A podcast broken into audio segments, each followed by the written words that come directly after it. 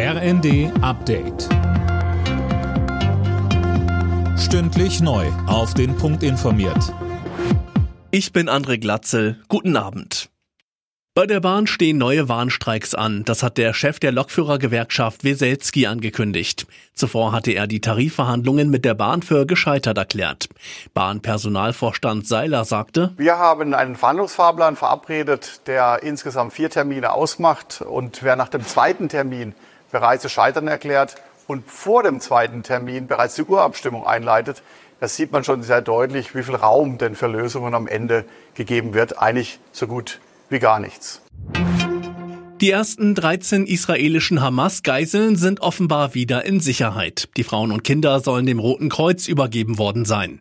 Daneben wurden zwölf thailändische Gastarbeiter von der Hamas freigelassen, die auch am 7. Oktober entführt worden waren.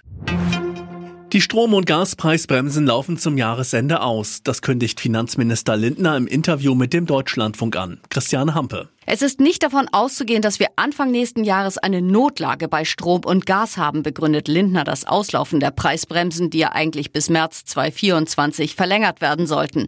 Am 31.12. ist Schluss. Unterdessen hat der Kanzler beruhigt, dass auch nach dem Karlsruher Haushaltsurteil Finanzhilfen weiterhin möglich sind. Er kündigte an, dass die Regierung die nötigen Entscheidungen für den Haushalt 2024 nicht auf die lange Bank schieben wird. Die Welle von Atemwegsinfektionen bei Kindern in China hat nach Angaben der chinesischen Behörden nichts mit einem neuen oder ungewöhnlichen Erreger zu tun. Wie die Weltgesundheitsorganisation nach Rücksprache mit Peking erklärte, handelt es sich um bekannte Erreger wie Rhino- oder RS-Viren. Alle Nachrichten auf rnd.de